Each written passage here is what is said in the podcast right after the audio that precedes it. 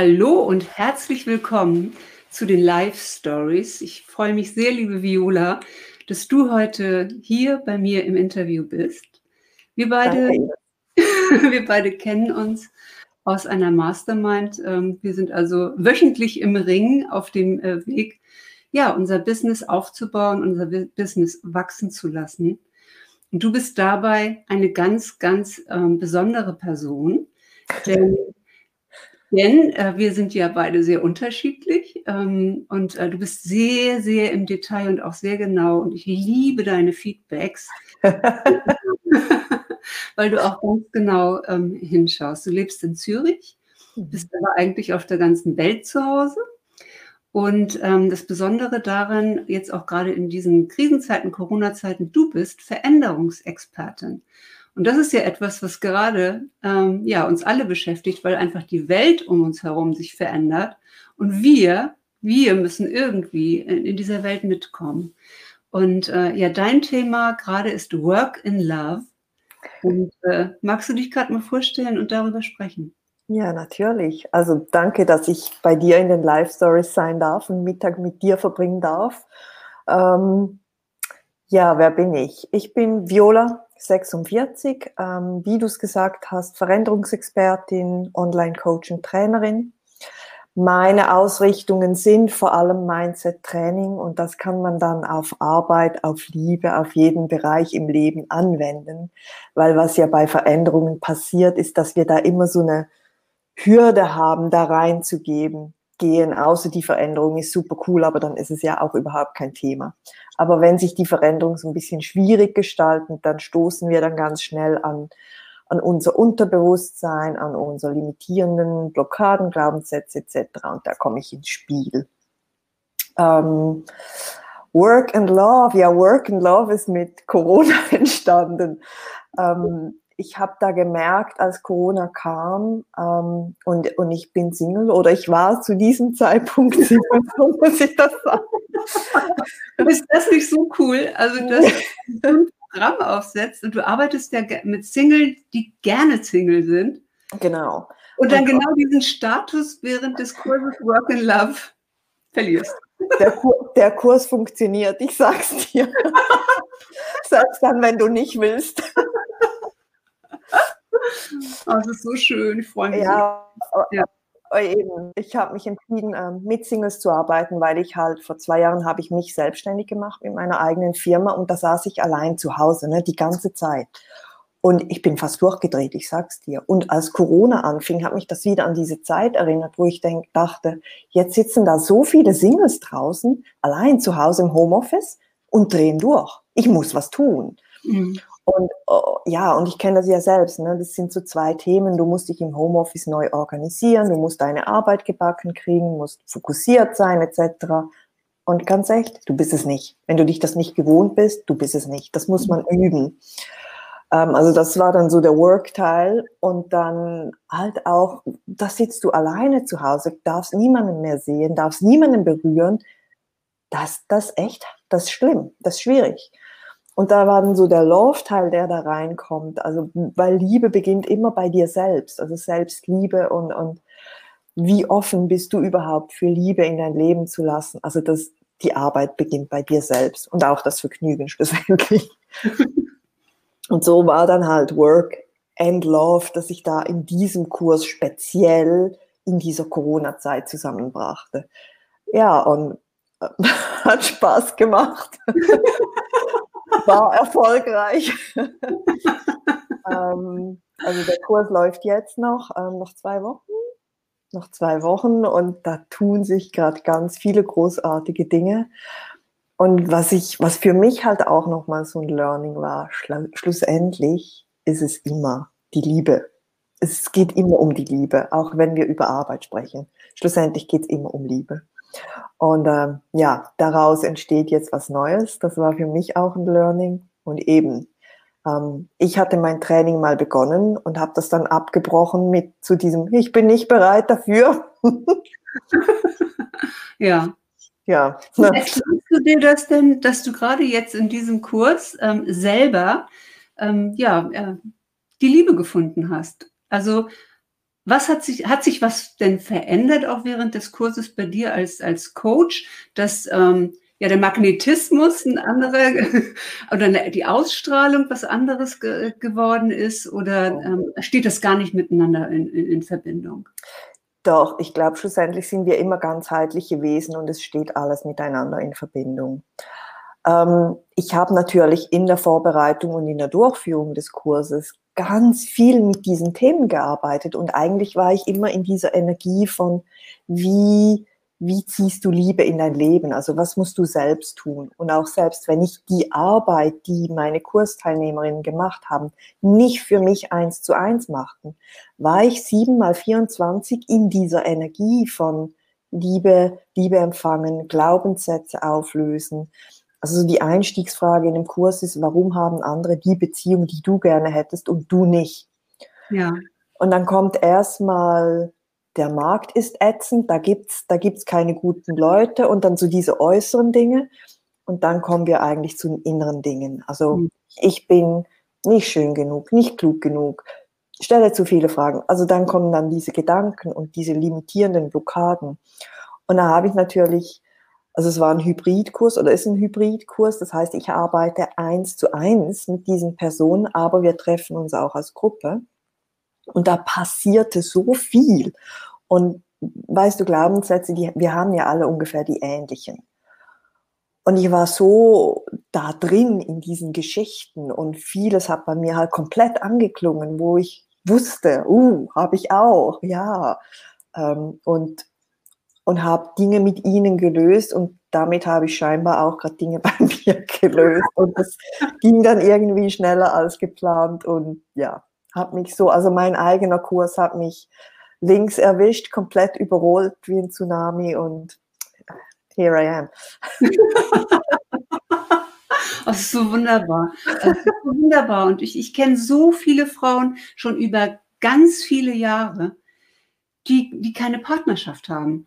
Ja, ja und ähm, die auch sagen, die aber auch so gereifte Persönlichkeiten sind und äh, die ihr eigenes Leben haben und die da auch gar nicht mehr so vereinnahmt werden wollen, ja, also die auch gerne äh, ihre Wohnung behalten wollen und und und ja und wenig Kompromisse äh, machen und dann muss dann schon irgendwie perfekt sein, um das jetzt hier aufge aufzugeben, die irgendwie auch eine schmerzhafte Erfahrung in, in mhm. Beziehungen äh, gemacht haben oder Erfahrungen gemacht haben, wo sie sagen, ich komme immer an die falschen Männer oder ich komme mhm. auch in die falsche Arbeit.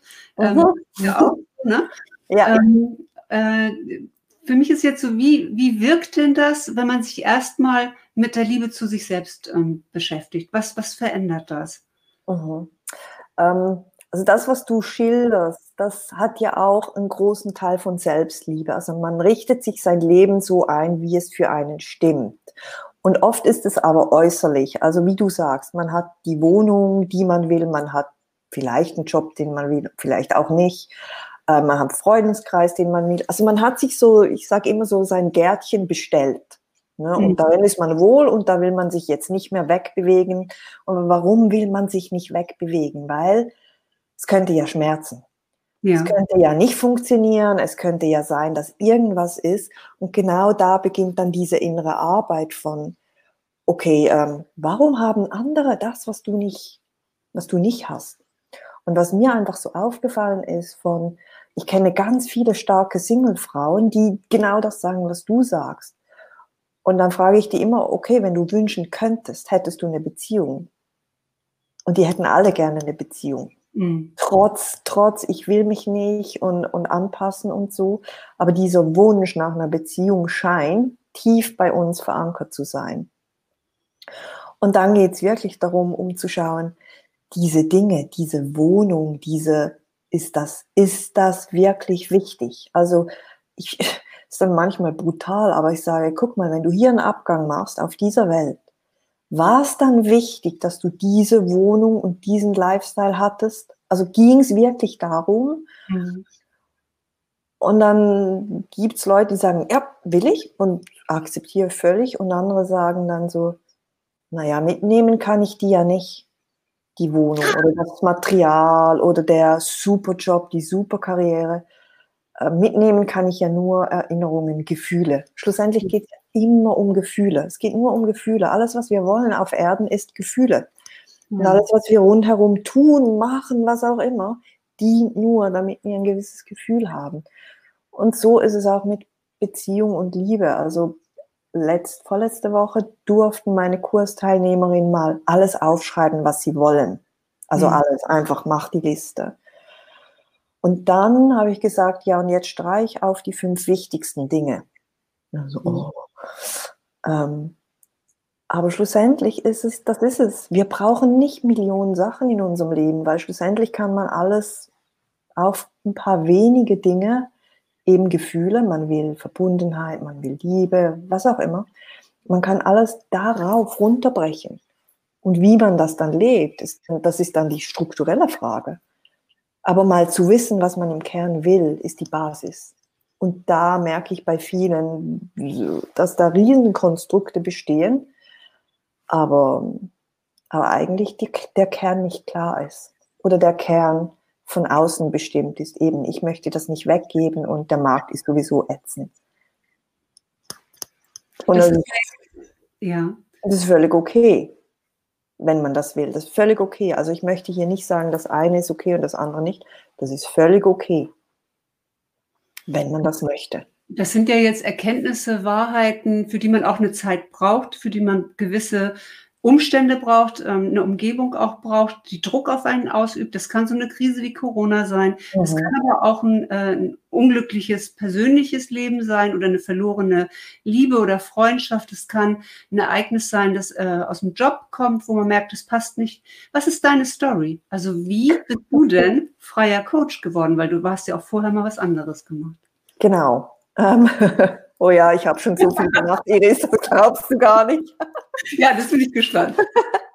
Also, vielleicht muss ich so anfangen. Veränderung ist so die Basis in meinem Leben. Ich bin, also meine Freunde nennen mich Development Junkie. ähm, ja, gibt es was zu verändern, stehe ich zuvorderst in der Reihe. Ich finde Veränderungen einfach cool. Es ist für mich die Basis des Lebens. Es ist für mich der rote Faden im Leben ich weiß, dass es für viele, was so aus der Komfortzone springen und so, dass das komplett herausfordernd ist. Für mich ist es ein Ansporn. Ich habe ich hab trotzdem Angst wie Bolle und es ist trotzdem total, uh, aber ich mach's und ich habe es immer gemacht. Ähm, ja, und was ist meine Story? Also warum wurde ich Online-Coach? Die Story beginnt irgendwie vor fünf Jahren, sechs Jahren war ich bei PricewaterhouseCoopers Schweiz, also große, eine der großen Beratungsunternehmen ähm, für HR Transformation, eben Veränderung und Diversity Management. Und da gab es so verschiedene Auslöser. Also da gab es so ähm, eines Tages ging ich früh aus dem Büro, stand da in der Sonne und ich spüre das heute noch und ich dachte so, was mache ich denn jetzt? du, und wie man das so macht, ich ging dann shoppen. Und dann ist immer eine Lösung. Äh, ja, hm, ja, äh, ja, Und habe mir dann wirklich ein super tolles Kleid gekauft und ich kam nach Hause und schmiss so diese Tüte in die Ecke und das ist ganz peinlich, um hier zuzugeben, Iris, aber ich habe sie vergessen. Ich habe die Tüte vergessen, ich habe das Kleid vergessen. Ähm, und sonntags habe ich dann, ähm, samstags, samstags habe ich dann ähm, wöchentliche Reinigung gemacht in der Wohnung und denk so, was ist denn da drin? Und finde dieses sauteure Kleid, nee. wo ich so dachte, wie peinlich ist das denn? Und was für ein Leben lebe ich eigentlich, wo mir sowas passiert? Das war so das eine. Und dann eben, ich beschäftige mich schon lange mit Persönlichkeitsentwicklung. Und dann habe ich dieses Buch gelesen, Fünf Dinge, die Sterbende bereuen, oh ja. von Bronnie Ware. Und ich las das und bei jedem Argument war das für mich einfach so ein Dolch ins Herz, weil ich merkte, ey, wenn ich jetzt einen Abgang machen würde, ich würde all diese Dinge genau bereuen. Und das sitzt dann so mit dir, ne? Und, und dann denkst du so, ja, okay, ich weiß, ich weiß es jetzt und ja, und jetzt? Kein Plan vorwärts, kein, keine Ahnung. Und dann wurde mir meine Wohnung gekündigt also da gab es einen externen Tritt in Hinter, sage ich jetzt mal. Ähm, ja, wo ich wusste, in einem Jahr muss ich raus. Und dann war für mich halt so die Frage, suche ich mir eine andere Wohnung, eine neue Wohnung und es geht einfach weiter wie bisher. Ähm, und ich fühlte, und ich bin, ich war kein Gefühlsmensch. Bei mir ging alles hier, hier rüber. Gefühlen waren mir so, oh Gott, diese mühsame Materiegefühl. ähm, und, aber ich fühlte, so kann es nicht weitergehen. Und, und habe dann ganz frühzeitig meiner Vorgesetzten, die klasse war, damit gesagt, dass ich gehen werde. Also ich habe Job gekündigt. Und dann, ja, kam Tag X, Job weg, mh, Wohnung weg. Eine Panikattacke gehabt, dass du, dass du kein Geld hast? Hast du wirklich den, den Job einfach so gekündigt? Ja. Ohne Sicherheitsnetz, ohne, ohne alles? Ohne alles. Also ich hatte, ich hatte ein Sparkonto ja. Und, und, da war ein guter Betrag drauf, wo ich wusste, okay, ich nage nicht gerade am Hungertuch. Mhm.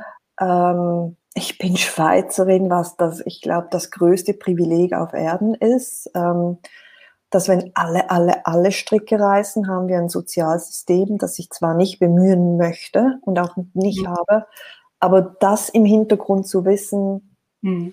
Ist einfach nochmals eine andere Liga. Und ja, und dann war ich lange reisen und kam zurück in die Schweiz und merkte schon beim Anflug,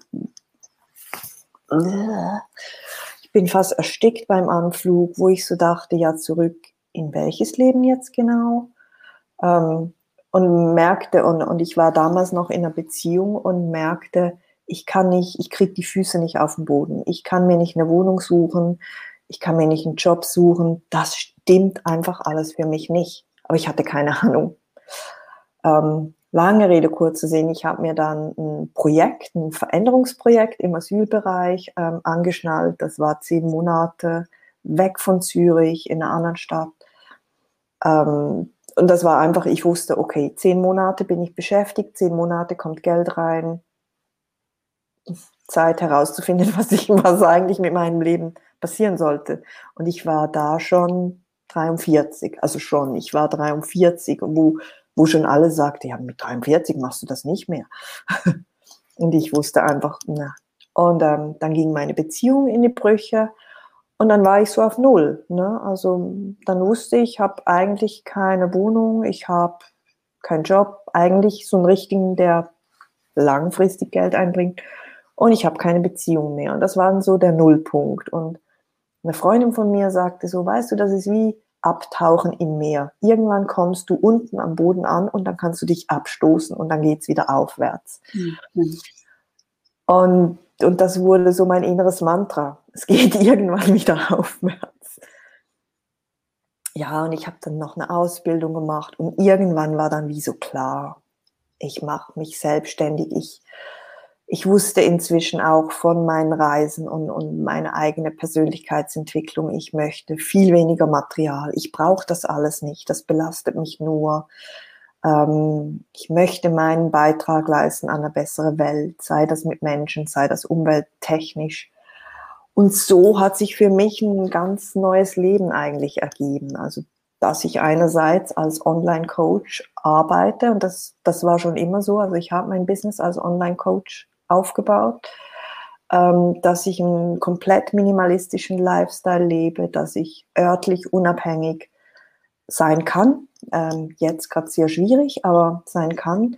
Und einer der Gründe, warum Online-Business war für mich eben auch diese örtliche Unabhängigkeit, aber eben nicht, ich fliege von A nach B nach C nach D, sondern ich kann langsam reisen. Also ich muss nicht im Flugzeug sitzen sondern ich kann im Zug sitzen und ich weiß immer noch, der ist nicht perfekt umwelttechnisch, aber besser als im Flugzeug. Und das war einer der Gründe, warum Online-Business, damit ich langsam mich bewegen kann und nicht so diesen, also diesen Digital Nomad Lifestyle, den man auf Instagram sieht, mit ich bin dann mal in Bali und dann in Kolumbien. Das ist nicht das, was ich wollte sondern. Du hast ja, ähm, du hast ja in deiner Vita ähm, stehen, äh, dass du noch einen nachhaltigen Weg suchst, um nach Australien zu kommen. Genau. ja, da bin ich immer wieder mal dran. Ähm, da gibt es einen Landweg und irgendwann ist der zu Ende und dann müsste ich eigentlich irgendwie so auf eine Segelyacht oder so kommen. Das wäre dann sehr wahrscheinlich die umweltfreundlichste Variante. Aber ich, ich habe mir irgendwann gesagt, ich, ich gebe das in die Welt hinaus und irgendwann kommt von irgendwoher die richtige Lösung. Und es ist immer ganz spannend. Da kommen immer wieder Leute auf mich zu und sagen, du, du sagst, du willst das. ich habe eine Idee. Und so wird sich das irgendwann ergeben und irgendwann mache ich das und irgendwann schreibe ich dann darüber und mhm. das gibt, das gibt dann mehr als eine gute Story hoffentlich. Ja, das glaube ich. Und ich glaube auch, ähm, ähm, gerne würde ich ja jetzt nochmal die Story hören. Du hast ja mit Beth Godin zusammengearbeitet. Ich habe hier irgendwie sein Buch äh, liegen ähm, über Marketing, Beth, Beth Godin Business Marketing, also ja. wo man sehr schön auf den Punkt geführt wird, Marketing ist letztendlich Beziehung. Ja. Ja, also es Beziehung zu Menschen ja. Und äh, nicht, äh, ja, möglichst auf Distanz irgendwelche Kurse zu verkaufen und ich brauche nicht erscheinen und ich brauche hier nicht auftreten, ich brauche hier kein Interview machen, ich brauche kein Live machen, sondern im Gegenteil, all in. Also wirklich äh, da zu sein und in, in Beziehung zu gehen, mit der eigenen Community in Beziehung zu gehen auch.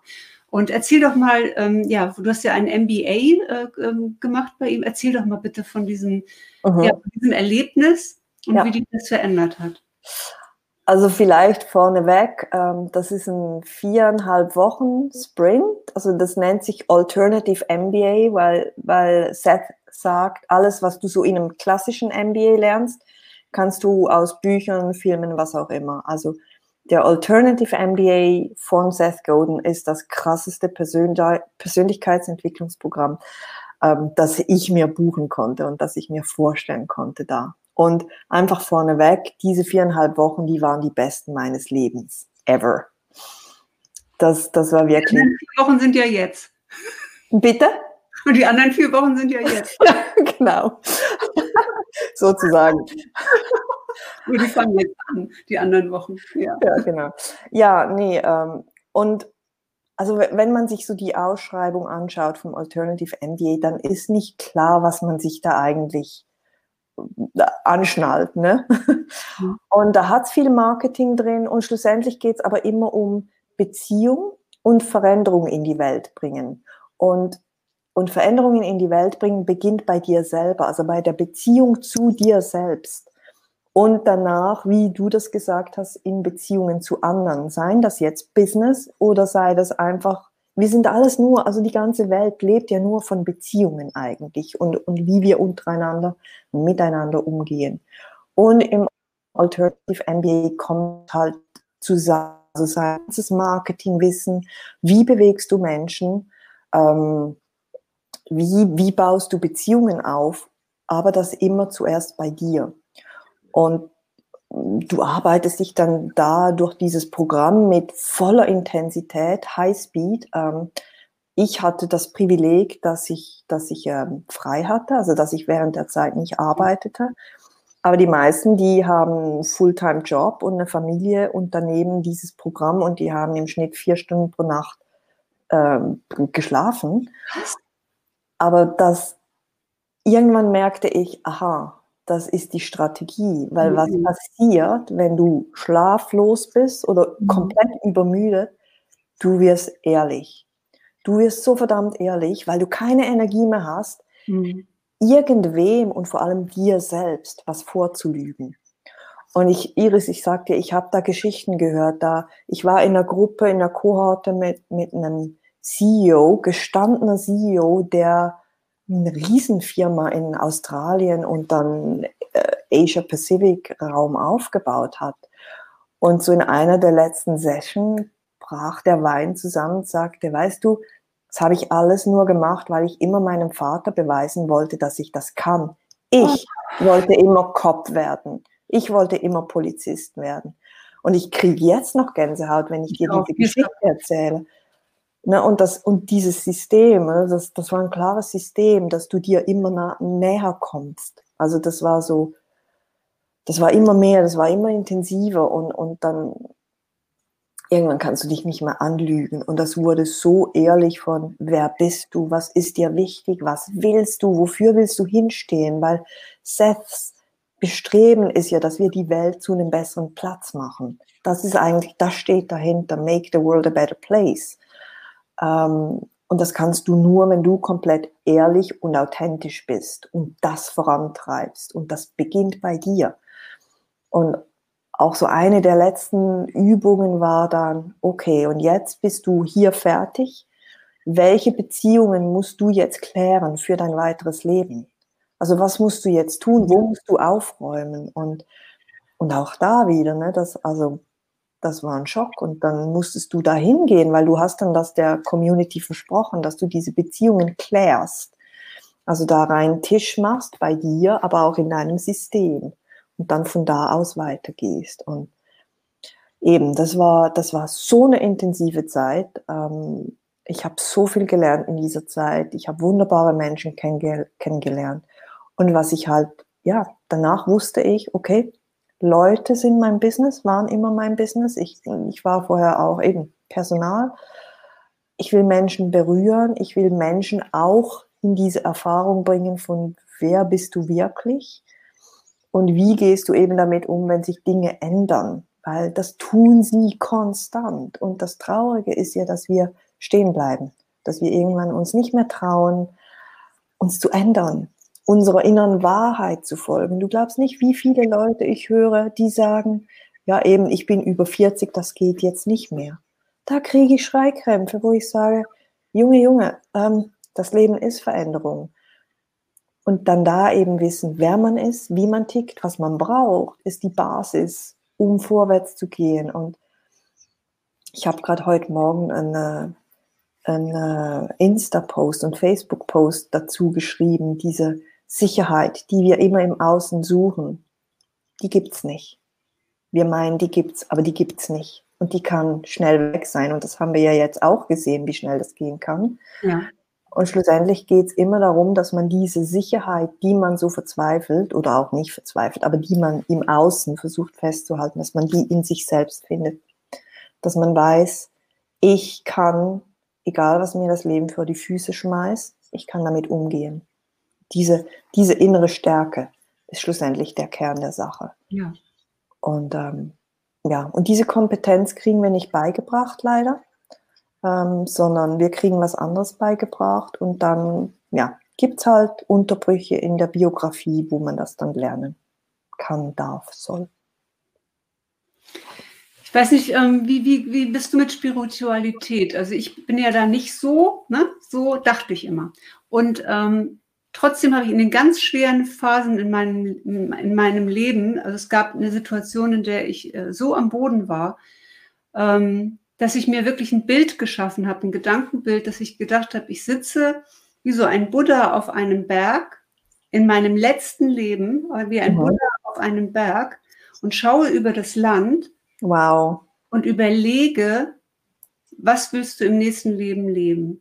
Mhm. suche mir selbst meine Herausforderungen, meine, ne, meine Challenges, ähm, die Dinge, die schön sind, die Dinge, die schwierig sein werden, die Dinge, die mich weiterentwickeln, suche sie mir persönlich aus. Mhm. Ich weiß nicht, wahrscheinlich habe ich irgendwo was gelesen oder gehört, ähm, dass dieses Bild sozusagen, solche Bilder helfen einem ja wirklich. Also das ähm, ist manchmal ein Post, äh, das, das ist ein Buch, ähm, das man aufschlägt und in dem Moment geht man in Resonanz und denkt, ja, das ist jetzt eine Story, die hilft mir einfach. Mhm. Ja, auch Stories, die helfen einem nicht, wenn man die immer wieder rauskramt.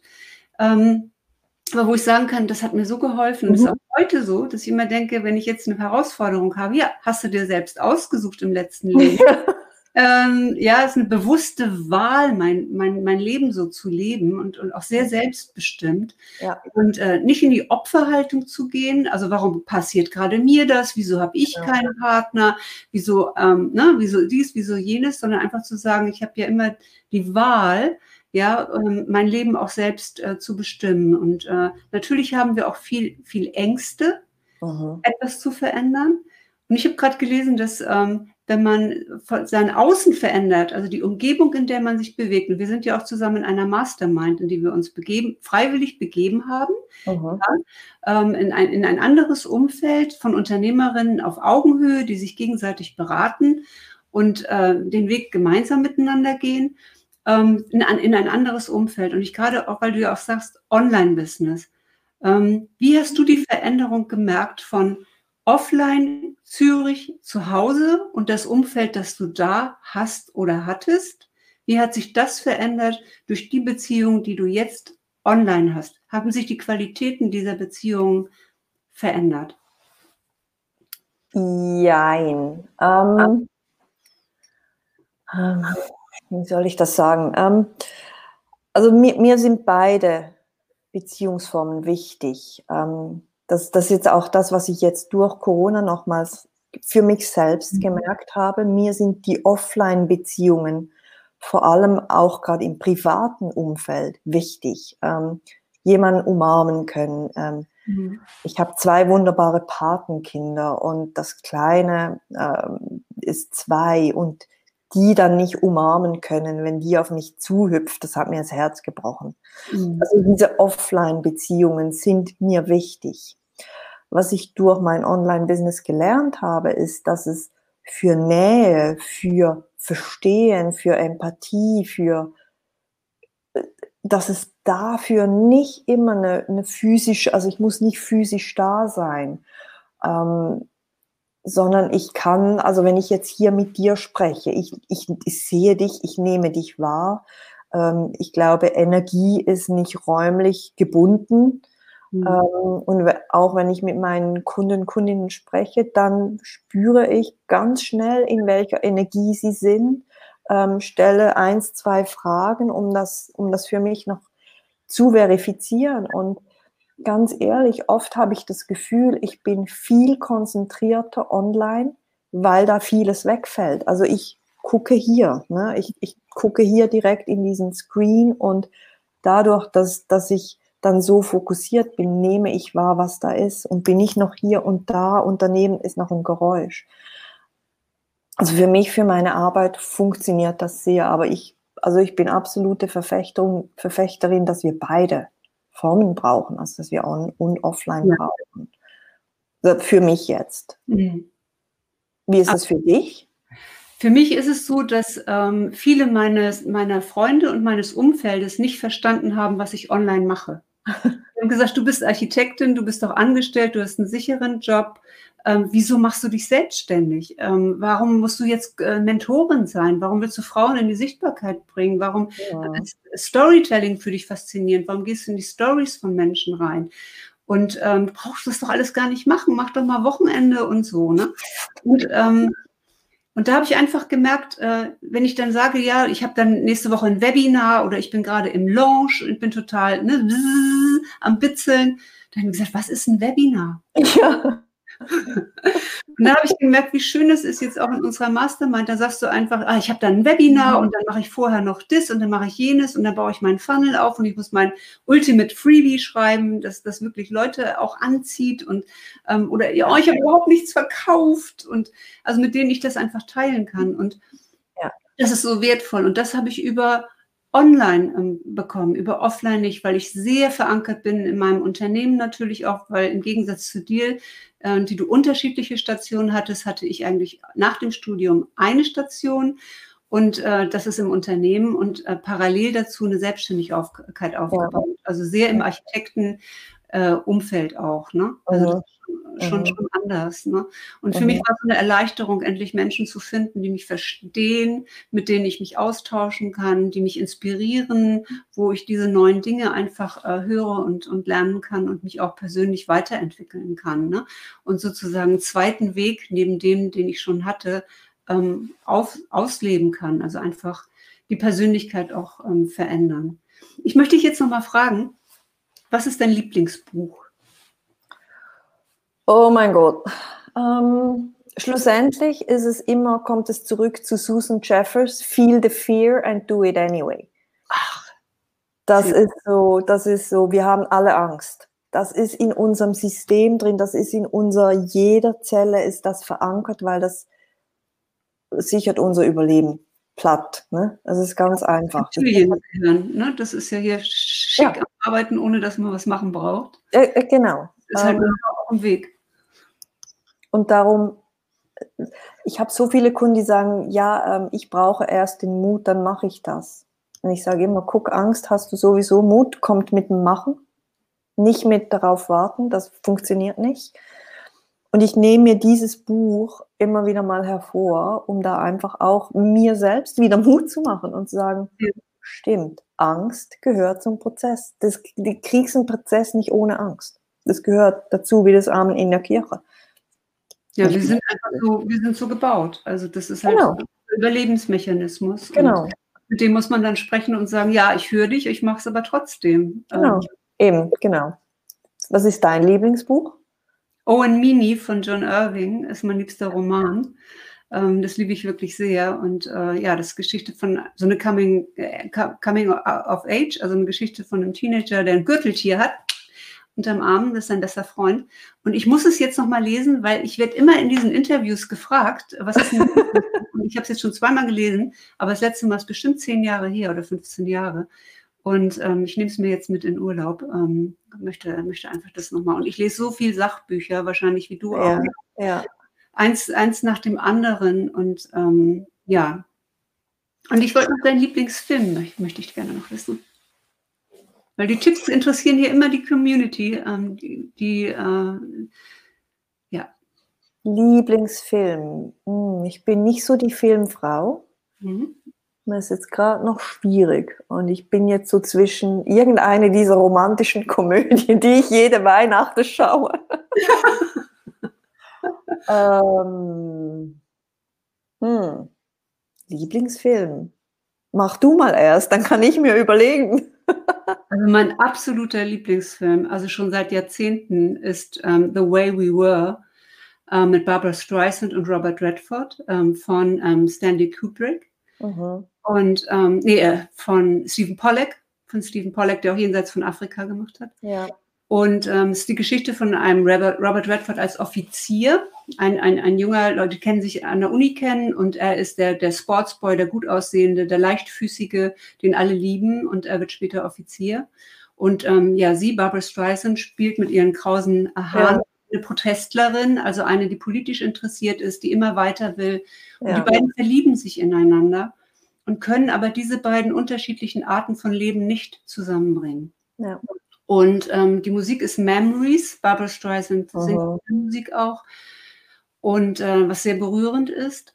Ähm, ja, und wie dann die Zeiten, in denen sie zusammenleben können, gezeigt werden, die Zeiten, in denen sie nicht zusammenleben können, aber immer dieses Band haben. Und sie hat immer das Interesse, dass er aus seinem Leben etwas mehr, etwas mehr macht. Also, dass er eigentlich mehr in sich hat. Er hat eigentlich die Veranlagung auch zu schreiben und Autor zu werden, aber er ist nur in dieser Marinekarriere äh, mit der schicken Uniform unterwegs ja. und er hatte irgendwie ein schickes Hühnchen als Freundin, ähm, ja, die ihn aber intellektuell nicht so fordert und nicht ja. ständig ihn dazu zu animieren, dass er doch mehr aus sich machen muss. Und ähm, es ist anrührend, äh, diesen Film zu sehen, ähm, mhm. weil sie auch wie so ein kleines hässliches Entlein sich äh, vorkommt äh, mhm.